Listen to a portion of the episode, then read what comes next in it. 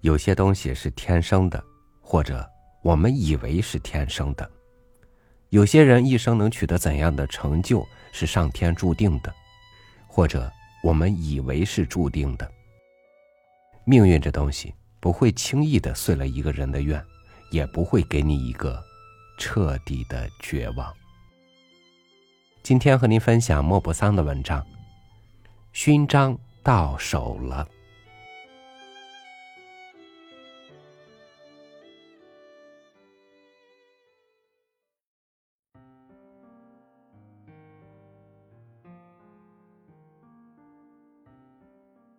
有些人自开始思考、说话起，就拥有一种与生俱来的强大本能，或者叫使命感，或者简而言之，就是一种自发的愿望。萨尔科芒先生从孩提时代起，脑袋里就只有一种想法，就是要被授予勋章。很小的时候。别的孩子喜欢戴军帽，而他却佩戴新制的荣誉军团十字勋章。每次上街，他都会把手交给母亲牵着，神气活现的挺着挂着红缎带和金属星星的小胸脯。他学习成绩很差，高中会考没通过，不知道该怎么办。不过由于家境殷实。他娶了一个漂亮姑娘。他们夫妇在巴黎过着有钱人的生活，和外界没有往来，只在自己的圈子里混混，为认识一个可能当上部长的议员，以及和两个局长交上朋友而洋洋自得。但他脑子里天生的想法却挥之不去，只是他无权在自己的礼服上佩戴红绶带。因此，终日郁郁。在街上每每遇见带勋章的人，他就会感到耻辱。他斜眼瞟他们，心里酸妒记恨。有时在下午百无聊赖之际，他就会数那些带勋章的人，心里念叨：从马德兰街到德鲁奥街，看看我能数到多少个受勋者。就这样，他一边慢悠悠的走路，一边观察路人的服饰。他的视力突然就变得那么凌厉，从老远的地方就能分辨出勋章缎带的小红点。走完全部路程时，他总会对人数之多感到惊讶：十七个荣誉骑士勋位，八个荣誉军官勋位，真多呀！如此滥发勋章真是愚蠢，让我看看往回走是不是还能找到这么多。于是，他又慢悠悠的往回走。拥挤的行人妨碍了视线，有可能使他漏掉了几个，这真是个遗憾。他还知道在哪个街区带勋章的人最多，王宫区很多。歌剧院大街附近不如平和街多，马路右边比左边多。这些受勋者似乎还特别习惯光顾某些特定的咖啡馆和剧院。萨尔科芒先生每次看到一群白发老先生停在人行道中央干扰交通时，他就会暗自说：“瞧瞧，这就是军官勋位的受勋者。”他真想上前和他们打招呼。他还经常注意到，军官勋位受勋者和一般骑士勋位受勋者在气质上截然不同，他们的帽子也不一样，可以明显感受到他们更受尊敬，也更重要。有时，萨尔科芒先生也会非常恼怒，诅咒所有受勋的人。他感觉到自己对这些人怀有一种社会党人才有的仇恨。一看到拥有勋章的人有这么多，他就受刺激，就像一个饥饿的穷人经过高档食品店一样。一回到家中，他就要高喊：“要到什么时候，我们才能甩掉这个卑鄙的政府？他的妻子则会大吃一惊：“你今天又怎么了？”他回答说：“到处都是不公平，我一瞧见就有气。哼，巴黎公社干的真好。”但是吃完饭，他又出去了。他要去勋章店仔细查看。他认真观赏各种形状、各种颜色的勋章，恨不得全部占为己有。然后，他想象着，在一场公共仪式上，在一个人头攒动的大厅里，在宾客们的交口称赞中，他走在队伍最前列，胸前佩戴着一枚枚密密麻麻、闪闪发亮的勋章，一直排到肋部。他把高顶大礼帽夹在腋下，迈着庄重的步伐，犹如一颗闪耀的明星，在骚动的人群中引起一片赞叹和艳羡。唉，做个梦而已，他可没有任何值得受勋的身份。他心想：荣誉军团勋章。对于没有担任过任何公职的人来说，太难得了。或者我可以试试学院勋章的学官勋位，但他不知道从哪儿下手，便把想法告诉了还在惊愕中的妻子。学院勋章的学官勋位，你凭什么？他怒了。听懂我要说的话，我正是在琢磨该怎么做。你有时真不开窍。妻子笑了，太好了，说的有理，但是我也不知道该怎么做。他想到个办法，你去给罗斯兰议员说说，他能给我个好的建议。我，你懂的，我不好直接向他提这个问题，这很微妙，很有难度。但你来说就自然而然了。萨科尔芒夫人按他的要求做了，罗斯兰议员答应去和部长说一说，之后萨尔科芒又去叨扰他。议员最终答复他说必须做申请，并列出他的职称。职称？好吧，他连高中会考证书都没有。他竟然行动起来，开始写一本叫《论人民的受教育权》的小册子。不过因为肚里没货，文章没有写成。他又连续找了好几个比较简单的题目，先是视觉上的儿童教育。他主张在几个贫民区为儿童建造免费剧场，父母可以从小就带他们去，用幻灯片教给孩子们种种知识。这和正式上课一样，视觉能启发大脑，图像会深刻的印在记忆中，这样就把科学变成可视的了。还有比这更简单的吗？这种方式可以教授通史、地理、自然史、植物学、动物学、解剖学等等。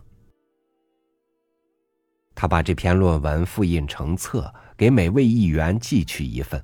给每位部长寄去十份，给共和国总统寄去五十份，还给巴黎的每家报社寄去十份，给外省报社寄去五份。接着，他又论述起街头图书馆的议题来，主张国家在街道上设置一些水果摊贩式的小车，上面装满书，每个居民每月付一个苏。就能在当地的小车上借阅十本。人民，萨尔科芒先生感叹，只是为了娱乐费心思。既然他们不愿意去受教育，那就让教育来找他们。然而，这些文章没有引起任何反响。不过他还是提交了申请，得到的回复是：已经注意到了您的大作，正在研究。他自以为肯定能成，便一直等，但什么消息也没有。于是他决定自己去走动一番。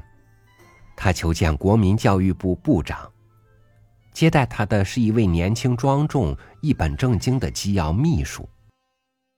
那人像弹钢琴一样按着一串白色的小按钮，呼叫侧厅的接待人员、侍者以及下级秘书。秘书明确告诉求见者，他的事情进展顺利，建议继续开展其出色的研究。于是，萨尔克芒先生又重新投入到工作中去了。罗斯兰议员现在似乎非常关注他的成功，他甚至提出了很多切实可行的好建议。另外，议员本人也是受过勋的。尽管无从得知他凭借什么获此殊荣，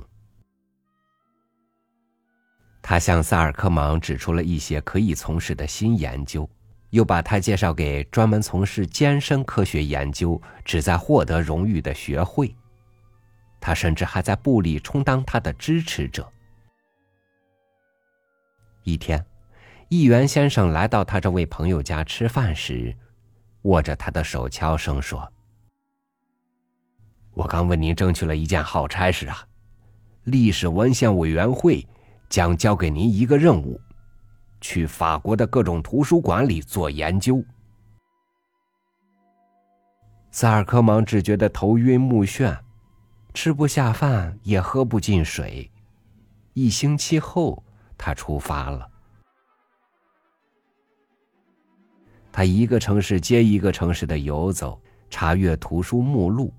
在落满灰尘的旧书阁楼上不厌其烦的搜寻，图书管理员们对他恨之入骨。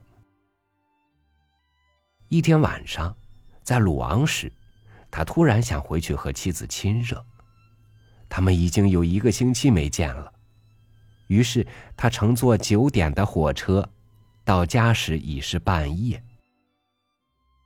因为带着钥匙，他便悄悄进了屋。欢喜的浑身颤抖，高高兴兴想给他一个惊喜。不料妻子却锁了卧室房门，真扫兴。于是他隔着门喊道：“让娜，是我。”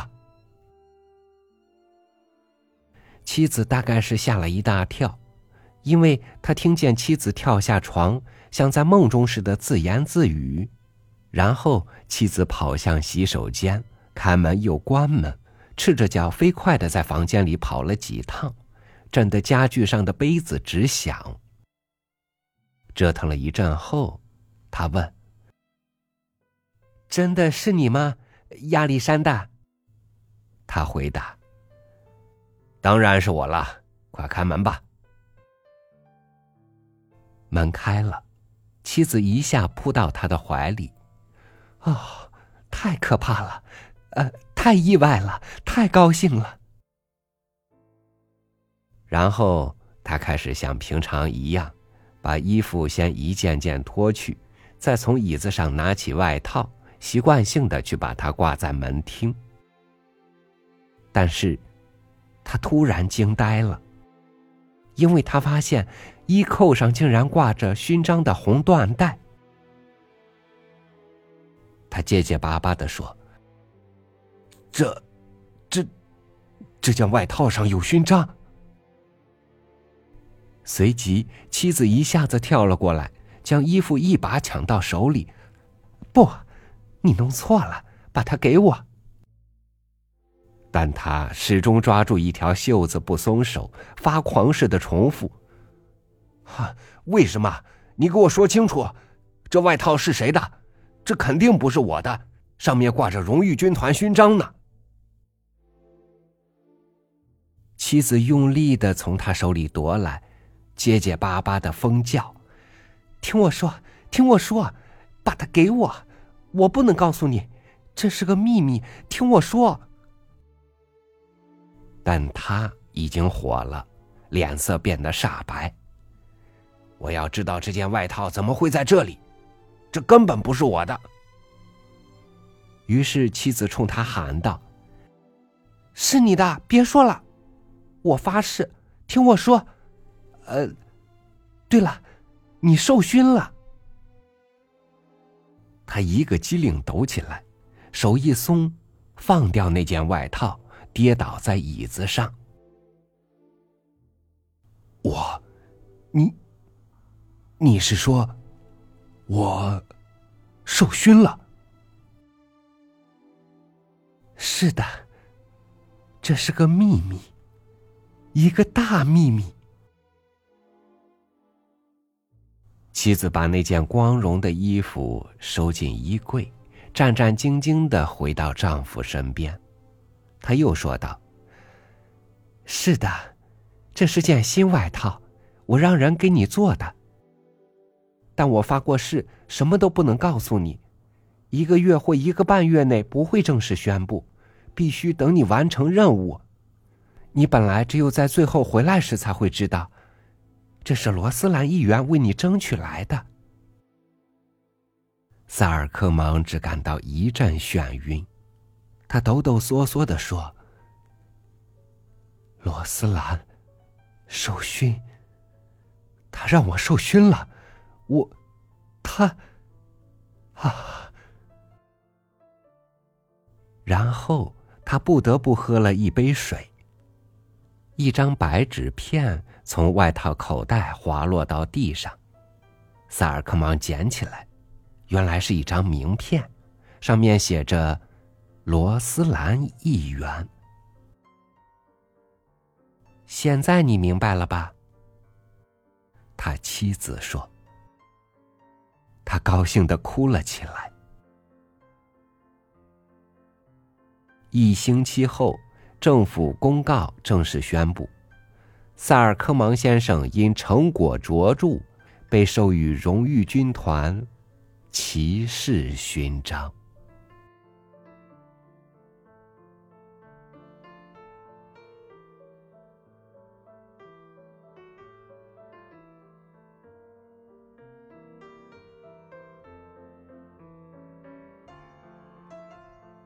一个人的梦想。大多发生在他能看得见的地方。如果只是想到而看不到，同时又没能依照想象的指引去追寻，那么这个梦想就只能绽放在这个人的梦里了。感谢您收听我的分享，我是超宇，祝您晚安，明天见。